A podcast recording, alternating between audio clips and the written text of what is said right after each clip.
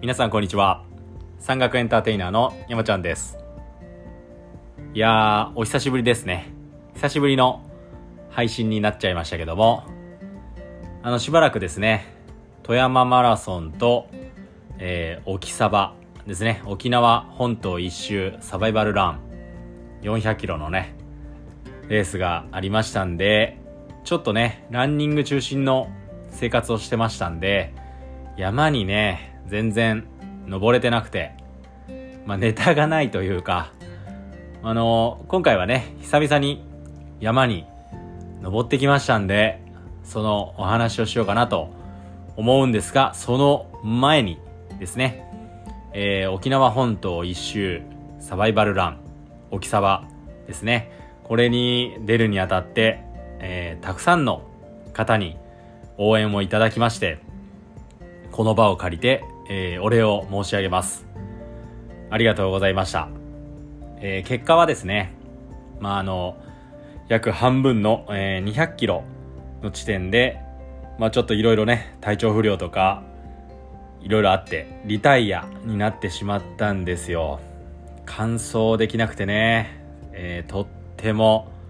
えー、悔しい思いをしました。またね、あの、来年、リトライというかね、また挑戦したいなと思うんですけども、えー、とても、まあ、勉強になったというと、ちょっと言い方あれですけど、とても、まあ、出てよかったなと思うレースでした。あの、レースの、えー、状況というか、内容は、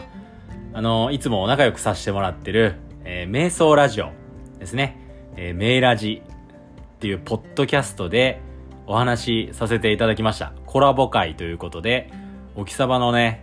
反省会を収録、配信していただきましたんで、えー、ぜひ、そちらの方でね、お聞きいただければなと思いますので、ご紹介させていただきます。あの、瞑想ラジオで調べたら出てくるかなと思いますんで、Apple Podcast とか、Spotify とかで、えー、聞いてもらえればいいかなと思います。おきさば反省会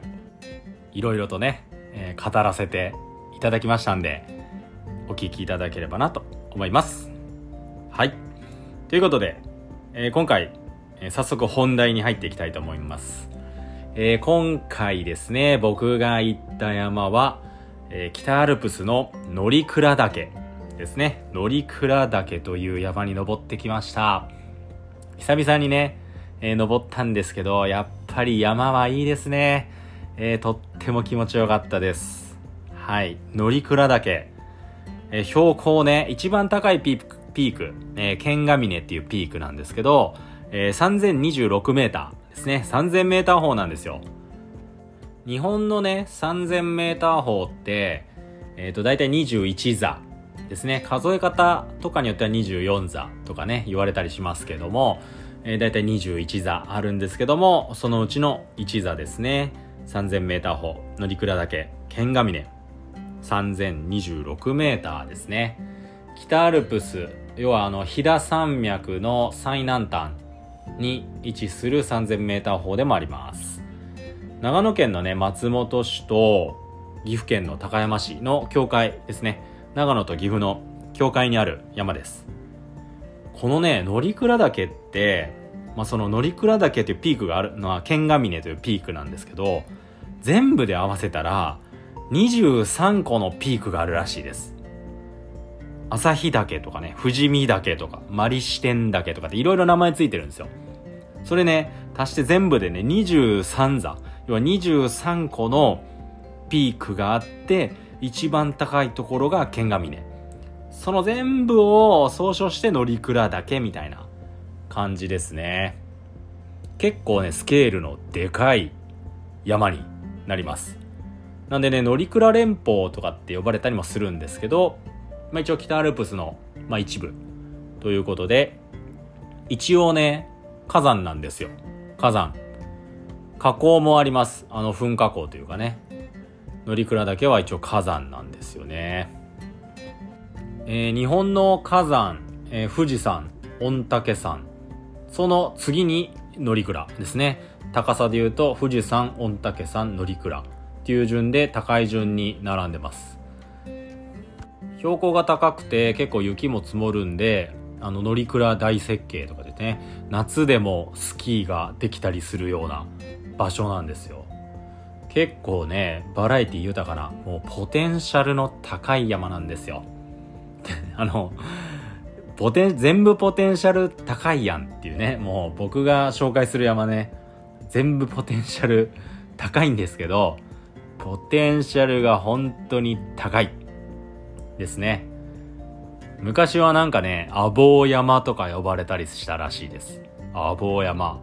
近くにね、一応アボウ山って本当にあるんですけど、まあ、乗鞍は昔アボウ山って呼ばれたらしいですね。アボウっていう峠があるんですよ。岐阜の方に。アボウ峠ってね。アボウトンネルとかありますね。よくね、北アルプスとか行かれる方は馴染みのある場所かなと思うんですけど、またね、その昔はね、暗い山とかって呼ばれたりもしたらしいです。暗い山もね、あるんですよ、今。あれとはね、別ですね。別ですね。暗い山って呼ばれてた時期もあるらしいです。なんか、飛騨川、要はあの、岐阜県側から見ると、馬の蔵要は背中の蔵に見えたらしくて、蔵ヶ峰と呼ばれたのが、こう、なまってなまっていうか転化して、乗鞍岳になったみたいな感じらしいです。古くはね信仰の山ですね。近くにねあの御嶽山ってあるんですけどもそこもね信仰の熱い熱い山で乗鞍のね山頂から見る御嶽山ってすっごい綺麗ですよね。めちゃくちゃ綺麗です。この御嶽山とか、まあ、白山とか、まあ、信仰の強い熱い山よりはねちょっとこう難易度の下がるというか信仰がちょっと薄まるんですけど、まあ、それでも昔からね信仰の山として慕われてた山でもあります。このね乗鞍岳まずね今回のルートとかはまあ後にして夏夏の乗鞍岳についてちょっとねあのお話ししますまたねあの細かいことは夏もし登ることがあればその時にお話ししようかなと思うんですけども、まあ、簡単に言うと、簡単に言うとですよ、バスとかタクシーでめちゃめちゃ上まで上がれるんですよ。乗鞍スカイラインっていうね、道路があって、バス、タクシー、要はマイカーがね、ダメなんです。マイカー規制かかってて、登れないんですよ。なんですけど、その乗鞍スカイライン、バスとかタクシーで、かなり上まで上がれます。どんぐらい上かというと、畳平っていう場所があるんですよ。畳平ターミナル。ここがね、標高ね、2702メータ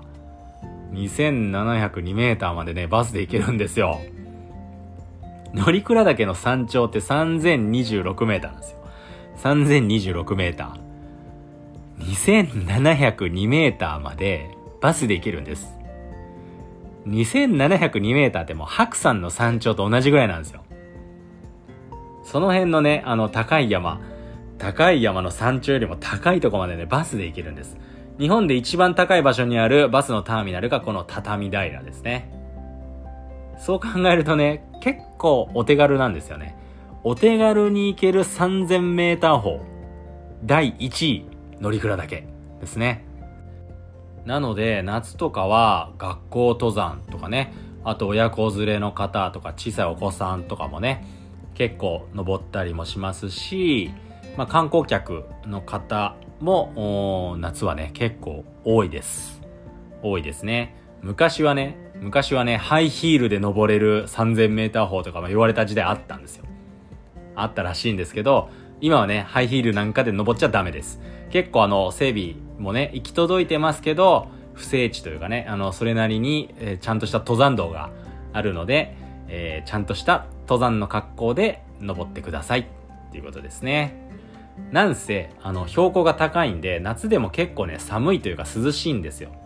なので、あの、行かれる方はね、ちょっとね、あの、ジャケットとかをね、え持って行ってもらって、景色とかね、見るときはやっぱりちょっとね、肌寒いなとか、夏でも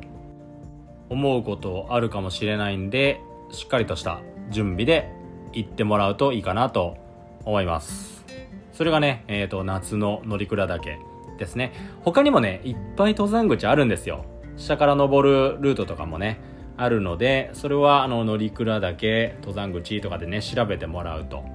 たくさん出てくるかなと思います。あとね自転車の競技とかもやってますね。ヒルクライムと呼ばれるあの自転車の競技レースですね。もうこの乗鞍スカイラインでやったりしてるんで結構ねにぎわってます。夏。なのでぜひですね来年の夏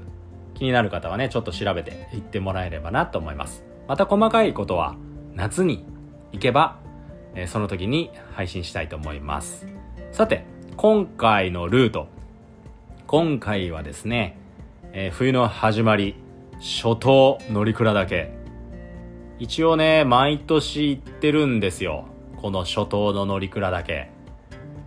えっ、ー、と乗鞍岳の下にスキー場あるんですけども乗鞍スノーリゾートだったかな。なんかそんな名前のねスキー場あるんですよ。で乗鞍高原休暇村っていうところがあってその辺りからハイクアップする形になります。一応ねあのー、さっさと登ってさっさと降りたかったんでえー、夜明け前ですね。にスタートして5時ぐらいだったかな、えー、スキー場のねゲレンデをずっと登っていくことになります。これスキー場がオープンしたらあのリフトでゲレンデのトップまで登れます。登れるんですけどもまだちょっとオープンしてないので、えー、歩いてゲレンデトップまで、えー、テクテクと行くんですけども今回はスキー履いていきました。帰りがね楽なんで、えー、スキーで、えー、スイスイと帰りたくてスキーを履いていきました、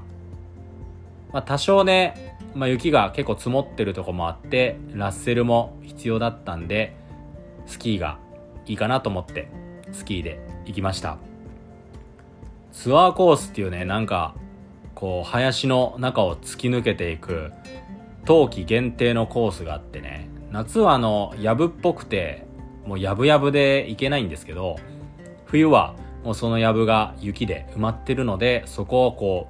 うもうぶっちぎるというかぶった切って直進していく感じです。そこをねまたねあのスキーでスーッと滑ってこれるんで、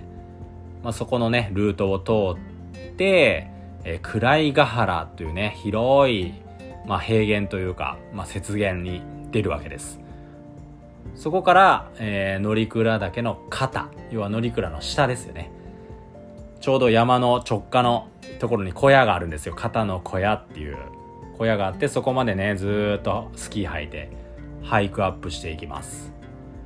乗鞍岳はね夏山小屋も結構多くて泊まりとかで行ったりもできるんでそういう楽しみ方もできます冬はねやってないんでまあそこをね、スルーして。で、えー、肩の小屋から、うん、すぐ、まあ、最初ね、スキーでね、頑張って登ってたんですけど、ちょっとやっぱり岩が出てるというか、ちょっとゴツゴツしてるんで、スキーで登れなくなってきたんで、スキーを脱いで、アイゼン履いて、テクテクとね、登っていきます。手前にね、朝日岳とかあってね、その辺もね、こうスルーして、乗鞍岳の山頂剣ヶ峰3026メーターにようやく登頂ということでこの日はね本当にね天気が良くてもうね360度のねパノラマビューでもう大興奮でしたね。何回か乗鞍岳には登ってるんですけど乗鞍史上最高のお天気に出迎えてもらってなんかねこう山をいろいろね我慢して富山マラソンとか沖サバとかをねこう頑張ってきたのがねこう報われたというかねこう救われたようなね感じでよく来たなようやく来たねっていう風にねこう祝福されてるような感じになりましたね。いや本当に良かったです。でね、やっぱりそこからね、北アルプス眺めたりね、えー、遠くはね、御嶽山、まあ御嶽山近いんですけど、御嶽山とかね、もう他のね、南アルプスとかね、いろいろ見えるんで、もう本当に眺めがいいです。眺めがいいですね。なので、まあ、あの、冬はね、当然かなり厳しい山になります。3000メーター級の山でね、あの一応、まあ信仰の山なんで、山頂に神社あって、鳥居とかあるんですけど、もう鳥居もね、その雪と風でね、あのエビの尻尾って言ってね、こう凍って、つららが横になったみたいなのがね、こうバーっとね、鳥居をね、こう、覆うというか、囲う感じでね、エビの尻尾もだいぶ発達してて、かなりこう、風も強い山域にもなるんで、それなりの体力と装備と準備が必要になってくる山ではあるんですけどもとっても素晴らしい展望素晴らしい景色ですね。自然の雄大さに触れられるいい山だなという感じで、えー、いよいよこっからはもうスキーでシュッと下山していきます。乗鞍岳のね剣ヶ峰のすぐ下に、まあ、エントリーポイントというか、あの、ドロップするポイントがあるので、そこからね、もう、だいぶ下まで、暗ヶ原までね、シャーっとね、ファーストトラックいただきました。友達がね、あの、後発、後ろからね、追いかけてきてたんですけど、結局、僕が、その、滑るまでに間に合わないというか、あの、時間が合わなくて、会うことはできなかったんですけども、まあ、何人かね、同じ日に登られてる方もいてこう近くにねいた人たちがねこう豆粒のように小さくなっていくのをね見ながらスキーの機動力を感じる一幕もありました。まだねちょっと雪の降りが甘いというか積もってるのはね積もってるんですけどやっぱり地形がデコボコしてるんでちょっと滑りにくい場所とかもあってかなりね、まあ、テクニックというかもう気合で乗り切った感じですね。下の方はね、ちょっと藪っぽいところもあるし、こう、藪の中にね、ちょっと石出てるんですよ、石。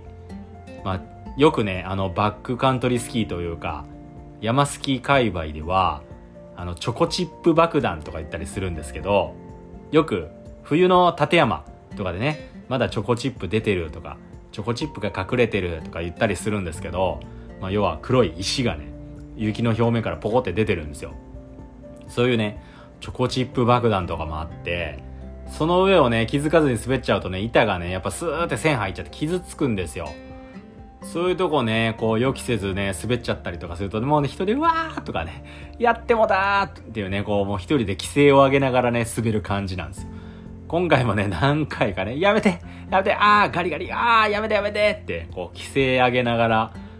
滑ってなんとかですね休暇村まで滑り降りてきた感じです。一応ね一番下まで雪はつながってます。つながってるんですけどまあもう一振り二振り欲しいかなっていう感じ。やっぱり爆弾出てるとこも結構ありますし気持ちよく滑れるポイントがあんまりない。まだ少ない。のでもうちょっと降ってもらうといいかなと思います。逆にねスキーじゃない人歩きの人は降れば降るほどですね、え、ラッセルとかがきつくなってくると思いますんでまあどっちがいいのかなっていう感じですけども、まあ、雪が降れば歩きやすいところも出てくるんでもうちょっと降ってほしいなっていう感じです。ちなみになんですけど去年のもう1日違いで全く同じ時期に行ったんですよ。去年よりも積もってます。去年よりもねあの、結構積もってて、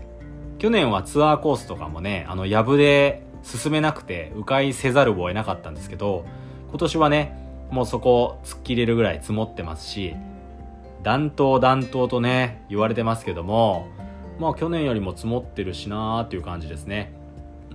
下界はあったかいかもしんないですけども、まあ山の上はね、結構今年はドカ雪降るんじゃないかなっていうか、降ってほしいなーっていう感じです。はい。いよいよね冬山のシーズンがまた始まりました。好きなんですよ。冬山が。雪の山が好きなんですよ。普段はねやっぱりこう木とか藪とかで展望のない山でもそれが埋まったりとかねちょっとこう展望が高くなったりとかして広く見渡せるようになるし何よりもね山の形がはっきり見える尾根の形がはっきり見えることでこう山の本当の姿がわかるようになるっていうのがね、この冬山の魅力でもあるかなと思うし、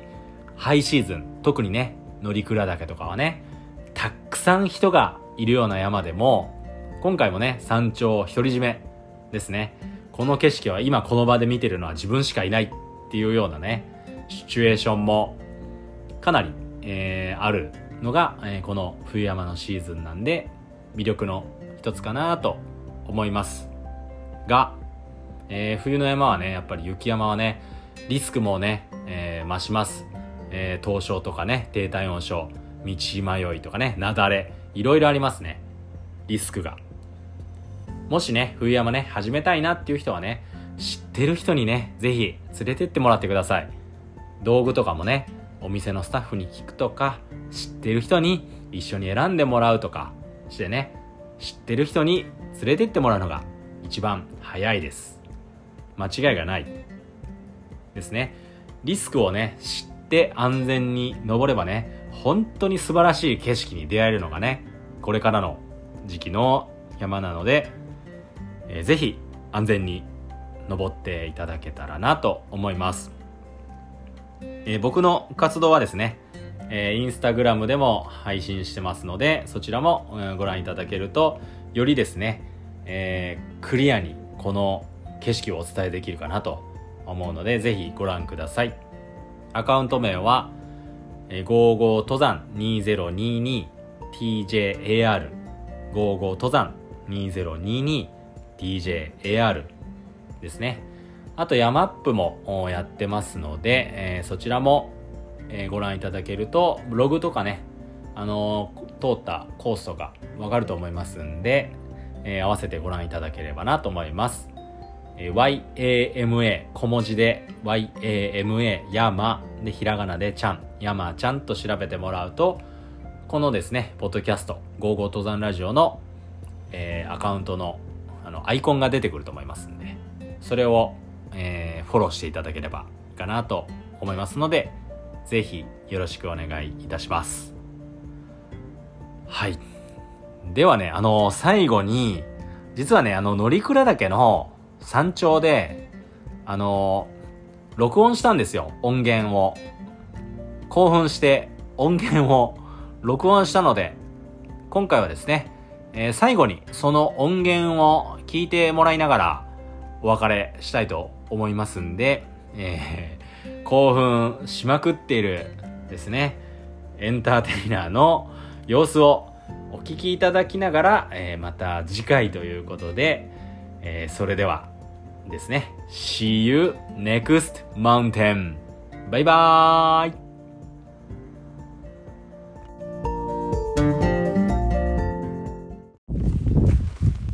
皆さんこんにちは山岳エンターテイナーの山ちゃんですさて、僕は今、乗鞍岳山頂に来てます。乗鞍岳。えー、剣ヶ峰というですね、乗鞍岳のピーク、えー、3026メーターです。えー、冬の乗鞍岳3000メーター方は、えー、かなり厳しいんですけども、もうね、360度パノラマビュー。本当に素晴らしいです。今日はね、しかも快晴、ドピー感、もうやばいですね。何回かね、乗鞍岳、夏とね、冬、来たことあるんですけど、もう乗鞍史上最高の天気です。最高。風もね、3000メーター方にしては、今そこまで強くないって感じですけども、寒いですね、寒い。風が本当に冷たいです。はい。ではね、これから下山したいと思います。またね、この景色ですね、インスタとかで、あと山アップでね、皆さんにお届けしたいと思いますんで、ぜひご覧ください。いや、本当に素晴らしいです。もうね、泣いちゃう。もう涙出ちゃう。ほんと素晴らしいんで、えー、ぜひご覧ください。じゃあ、頑張って安全にね、下山します。それでは、一旦